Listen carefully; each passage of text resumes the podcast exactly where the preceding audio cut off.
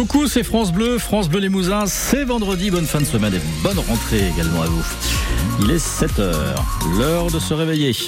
La météo, euh, belle période, de belles périodes ensoleillées, c'est la promesse de Météo France avec également des orages. On verra ça en fin de, journal. Euh, ce week-end, j'attire votre attention avec un nouveau rendez-vous, un nouveau jeu, ça s'appelle le bruit qui court.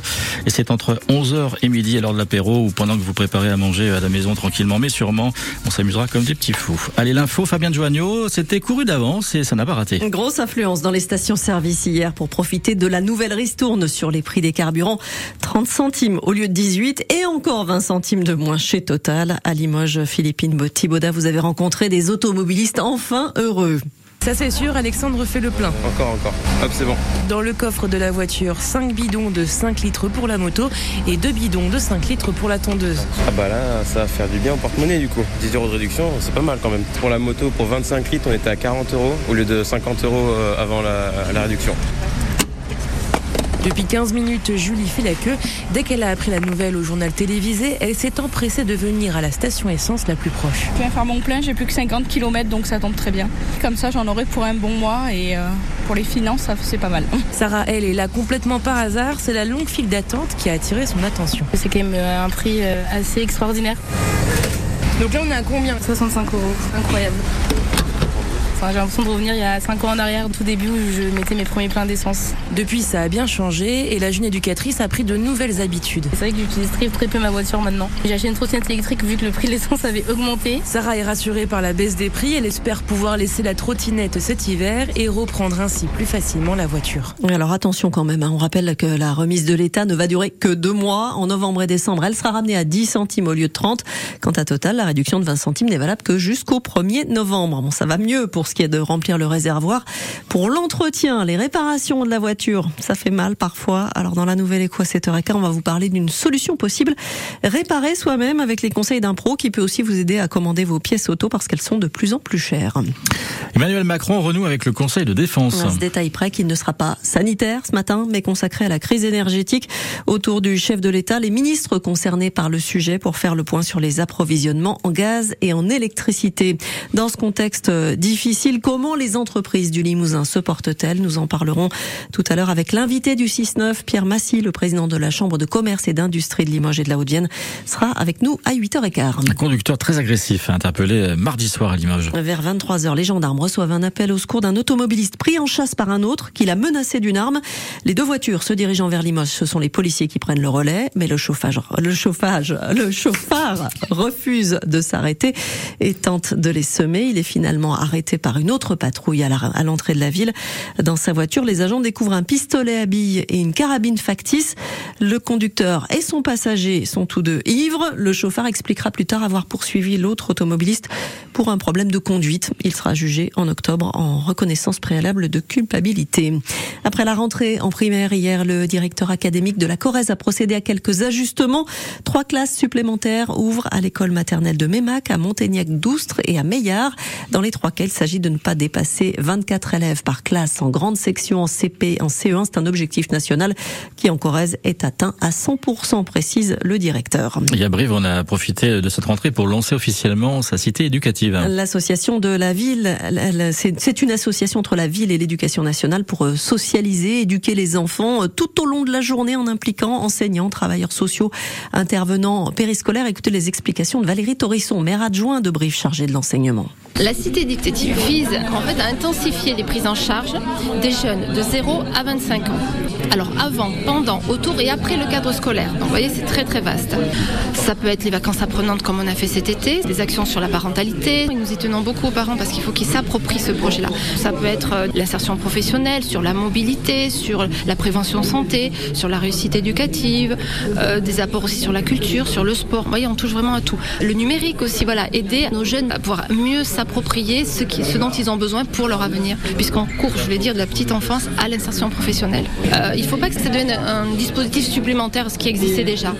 L'ambition que nous avons sur les cités éducatives, c'est que ça soit un dispositif qui vienne renforcer les dispositifs existants. Voilà, mieux les coordonner pour qu'ils soient beaucoup plus porteurs sur l'avenir. Cette cité éducative est dotée d'un budget annuel de 290 000 euros sur trois ans.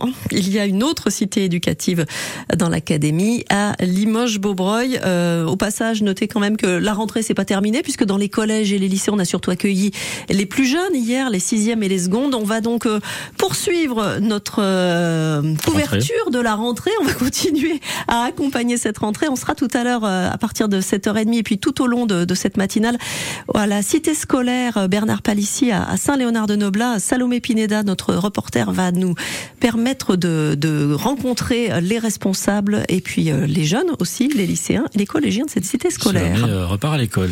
Voilà, elle retourne à l'école. Ouais, pour si, pas si vieille pourtant. C'est pour ça qu'elle avait un beau cartable. C'est ça. À Limoges, l'idée de réserver la rue Jean Jaurès aux piétons séduit. La mairie a dévoilé hier une étude menée au printemps auprès de 2000 personnes, une majorité de clients de, des magasins de la rue, mais aussi de simples passants et des habitants. 78% sont pour que la rue soit fermée aux voitures pour de bon. Les commerçants se disent eux aussi en majorité favorables à cette piétonisation. France Bleu Limousin, il est 7h06. L'équipe de France a complètement raté son entrée dans l'Euro de basket. Les Bleus prétendant au titre se sont lourdement inclinés 76-63 hier à Cologne contre l'un des pays hôtes de la compétition, l'Allemagne. Des Français qui sont passés complètement à côté de leur sujet, Julien Froment.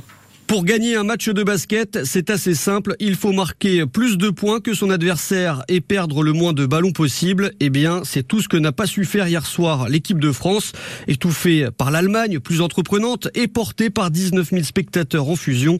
Imprécision devant le panier, des leaders aux abonnés absents, à l'image du capitaine Evan Fournier très maladroit. Ajouté à cela, beaucoup de balles perdues et les Bleus ne pouvaient rien espérer de cette rencontre. Le pivot Vincent Poirier au micro de Canal+, forcément déçu sur 40 minutes, on n'a pas été au rendez-vous pendant les 40 minutes et voilà, on savait que ça allait être dur. Ils jouent chez eux, ils ont le public avec eux et on n'a pas su euh, faire la différence. On aurait aimé commencer la compétition d'une autre façon. Maintenant, on peut s'en prendre qu'à nous-mêmes. Euh, il va falloir qu'on gagne tous les matchs c'est ça le but. Alors tout n'est pas encore perdu pour l'équipe de France qui espère monter en puissance au fil de la compétition avec encore quatre rencontres à jouer.